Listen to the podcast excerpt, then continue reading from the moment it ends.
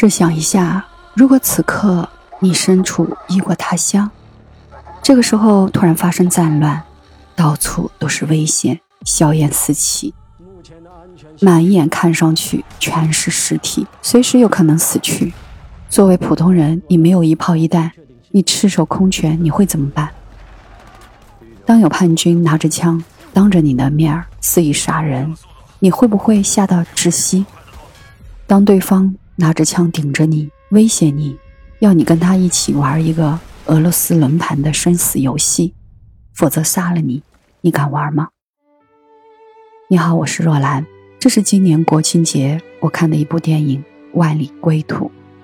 我觉得这部电影更像是一部战争的纪录片，它让我看到了作为中国的外交官，在遇到这样突发的危险的境地，如何带着我们同胞在手无寸铁的情况下穿越战火回家的故事。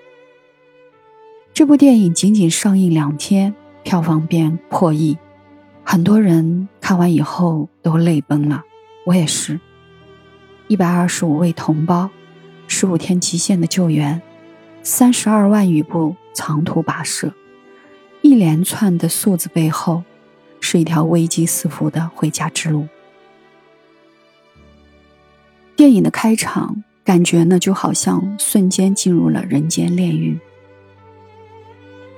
努米亚发生战乱，外交官宗大伟和新人外交官陈朗危难时刻接受了任务。协助完成撤侨任务。本来呢，他们应该跟侨民一起搭乘飞机回国，但是他们临时把两个位子呢让给了台湾同胞，暂时滞留在努米亚。而暴乱中的努米亚，叛军烧杀掠夺，战火夷平城市，处处是废墟，处处是炸弹声、枪声，还有不期而遇的死亡，枪战爆炸。残肢断臂，这一切都在提醒着发生战乱的极度危险和可怕。宗大伟、陈朗危难时期，当他知道有一批同胞被困的时候，无奈之下呢，只能够深入战区逆行而上。但是这部电影最好看的地方，恰恰就在于人的蜕变，他把焦点重新放在了普通人的身上。电影中的两个外交官宗大伟、陈浪，都不是天生的英雄，只是两个普通人。他们是典型的老兵油子加新兵蛋子的组合。宗大伟做了很多年的外交官，经验丰富，但人到中年啊，对于工作已经有一种疲倦。而陈朗呢，年纪轻轻，敢想敢干，但由于经验不足呢，处事鲁莽。这两个人各有各的弱点，但那弱点也无非就是人性。而接下来他们共同面对的撤侨行动呢，也成为了他们的成长之路。其中钟大伟的成长，我觉得是被死亡给逼出来的。你看，一开始呢，他原本打算回国陪老婆生产，却被自己的同事张宁呢，他的意外死亡打乱了计划，他只能够留下来啊，继续张宁没有完成的任务。这就好像我们在人生中成长总是被迫开始的，对吗？然后呢，就是闹市区的爆炸伤亡，以及随后张宁被榴弹击中。对于钟大伟来说，这些都是不可控的意外。但后来的故事里，宗大伟每一次与死亡相遇，却都变成了他自己不得不自主抉择的天人交战。他要带着一百二十五个被困在那里的同胞撤离这个地方。作为第一负责人，他要承担的是是走是留、往哪里走和不往哪里走的重任。而在找寻走失的同胞的时候，他们被叛军劫持。叛军的头目呢，要跟宗大伟玩俄罗斯的轮牌赌，结果呢，他犯了怂，举着枪，迟迟不敢扣动扳机，因为他也会害怕。作为普通人，对吗？这个时候，大使馆的努米亚籍的司机瓦迪尔呢，就被叛军残忍杀害了。在这个时刻，懦弱也成了宗大伟内心的一个焦虑和心结，因为他并不是一个电影塑造出来的一个英雄角色，相反，他是一个更真实的人，所以更真实的人身上就有很多的人性的弱点，关于死亡面前的这种本能的求生、恐惧反应，我觉得这些都特别的真实。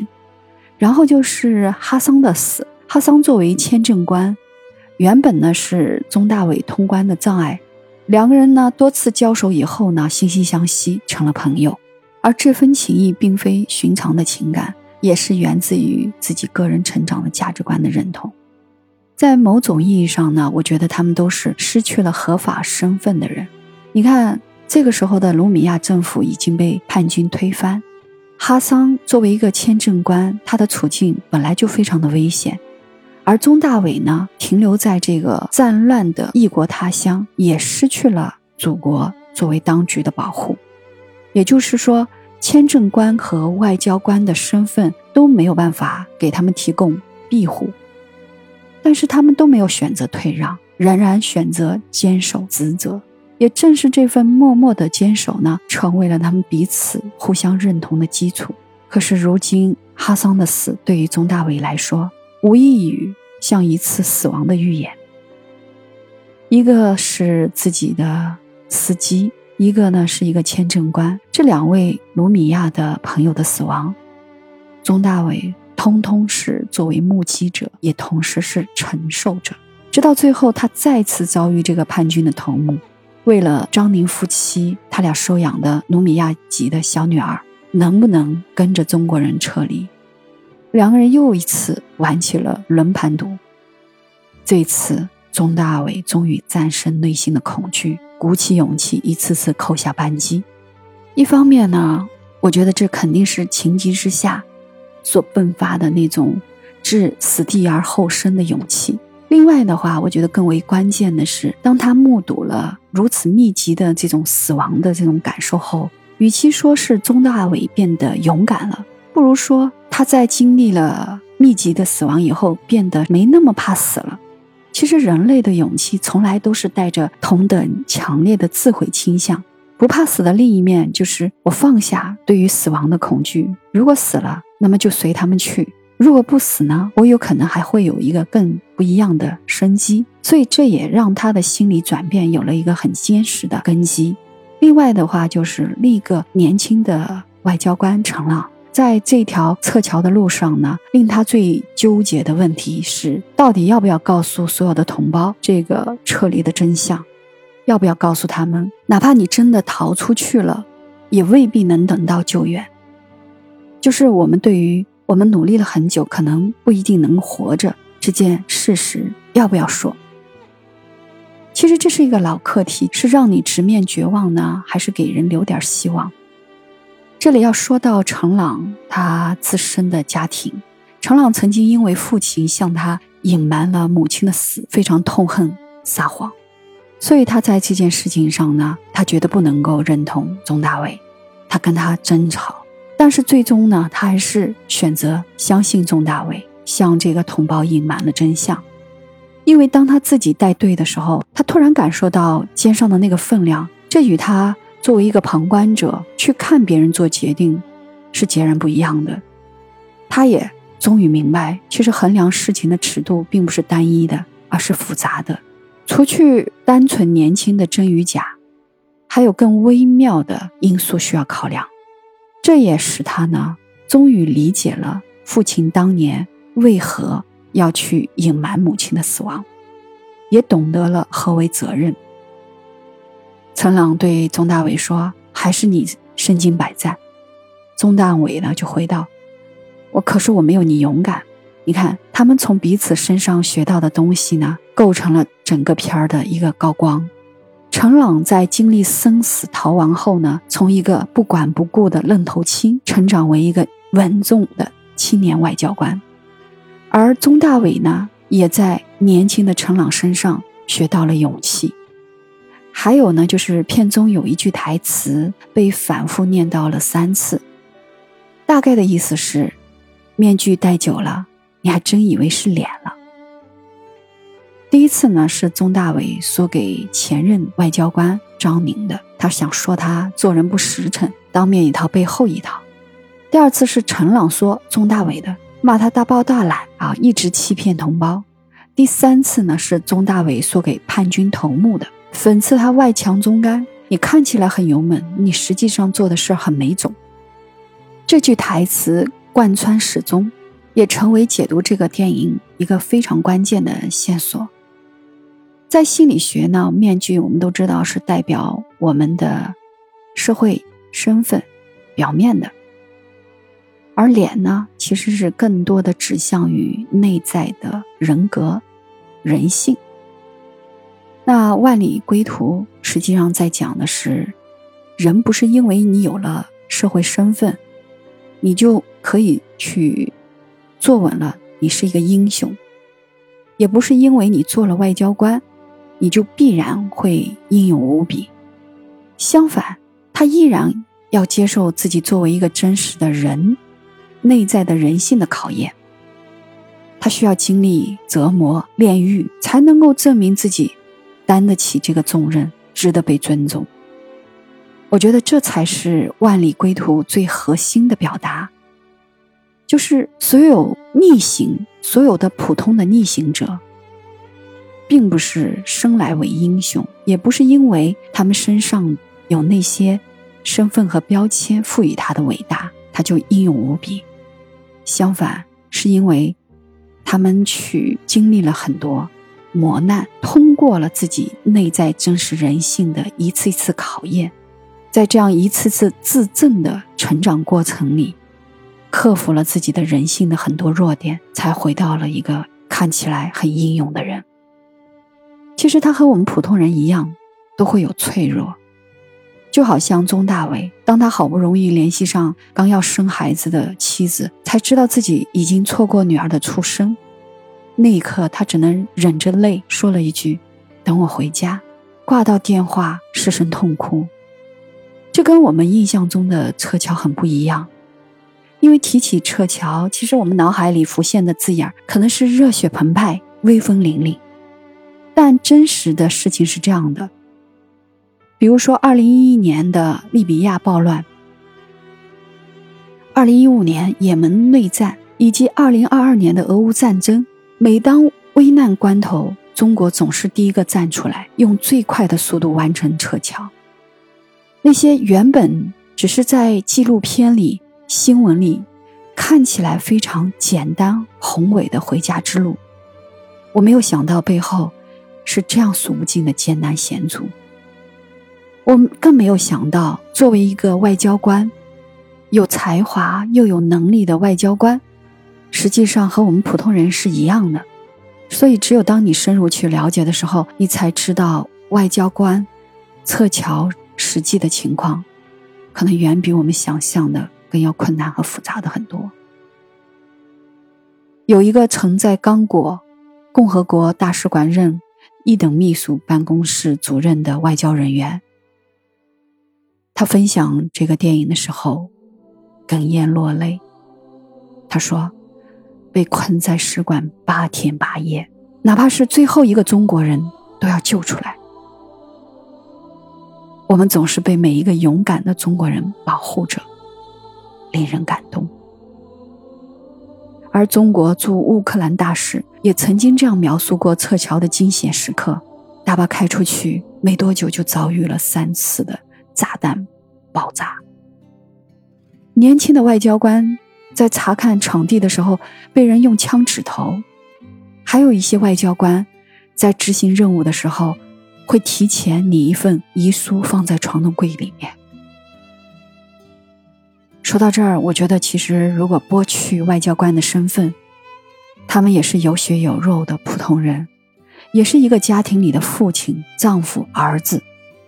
当他们面临危险、困难的时候，他们也会脆弱无助，恐惧到无法面对。前面是危险重重的撤侨路，身后是一群彼此牵挂的家人。当危险出现了，会很害怕，但是他依然会选择站在自己同胞的身前，迎着战火，手无寸铁，一往无前。基辛格曾在《论中国》中说：“中国人总是被他们中最勇敢的人保护得很好，每逢危难的时候，总有最勇敢的人挺身而出，将我们保护得很好。但其实，我们有最好的国家，也有最好的人民。电影中有这样的一幕：漫天的黄沙中，一行人艰难地往前走，没有任何的救援。绝大多数人呢，都听从指挥，顾全大局。他们头戴安全帽，扛着必需品，一步一个脚印，向着回家的方向。每个人都尽自己所能，不拖后腿，不添麻烦。这就好比当年的利比亚撤侨时，很多人一样经历过命悬一线的生死经历。面对回家的航班，大家没有推让，也没有拥挤，而是自发地排起了长队。妇女儿童先走，一线工人随后，公司领导最后。而见证这一幕的美国记者，他是这样说：秩序、平静、友好，没有人讨论航班、反对顺序，也没有人把。包和大袋子弄出声响，仅仅就是一条沉默的人流，耐心的等待着政府告诉他们要做什么，要去哪里。无论他们在哪儿，他们的政府都在保护着。还有的同胞，护照被抢走，无法证明身份。短暂的沉寂后，嘹亮的国歌在人群中响起。说到这儿。我忍不住泪目了。有人说：“为什么我的眼里常含泪水？”因为我对这个土地爱的深沉。所以，我们能看到，每当祖国经历到四川地震，全国的救援力量第一时间涌到灾区；重庆的山火，无数的普通的民众逆向而行，运送物资；郑州的暴雨。各个地方的同胞慷慨解囊，守望相助。我觉得我们作为中国的老百姓，我们也是最好的老百姓，坚韧、感恩、隐忍，更是团结。这背后隐藏的，是中国人如海一般深沉的爱，爱这片土地，更爱这片土地上的人。在《万里归途》的拍摄现场。有一个外籍的演员在入戏后无法克制的崩溃落泪。他说：“我来自叙利亚，这件事情正在我们的国家发生。我们只想和亲人慢慢老去，我们不想要战争，使我们天人永隔。原来他们的祖国正处于战火纷飞中。原来我们不是生活在一个和平的年代。”只是非常有幸的生活在一个和平的中国。远方的硝烟、炮弹，还有哭泣声，离我们并不遥远。看着整个电影，我一直忍不住的流泪。随着剧情层层堆叠的紧张感，直到飞机最后进入中国领空，才真正的松下来。女士们、先生们，飞机已经进入中国领空。现在大家都看到了喜马拉雅山，欢迎回到祖国的怀抱。那一刻，我和所有的人一样，忍不住泪流满面。我真的感觉到，身在一个强大的祖国真的好重要。我觉得我真的很幸运，我们现在的中国已经不是以前的中国。看着他们激动地唱着国歌，挥舞着五星红旗，热泪盈眶。我知道那一刻，我的心就是和祖国相通的。